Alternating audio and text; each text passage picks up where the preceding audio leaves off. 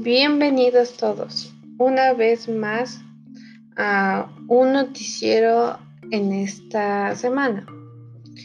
Hablemos hoy sobre la reacción de Cristóbal Colón hacia los indígenas. El 12 de octubre de 1492 consiste en la llegada de América de una expedición española dirigida por Cristóbal Colón por mandato de los reyes católicos, Isabel de Castilla y Fernando Aragón. La reacción de los indígenas al ver que se produjo parte de los nativos predominando en el conocimiento de la acogida favorable cálida.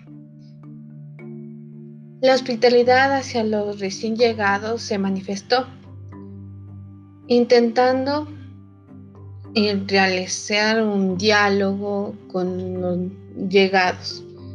Cristóbal Colón, sus asesores con los nativos, en el sentido de mantener el miedo a la gente, solo engendraron más violencia y motivaron mayores tentativas por enfrentar a los extranjeros. Esto quiere decir que pasó mucho tiempo que ellos no, no conocían nada y era muy nuevo para ellos.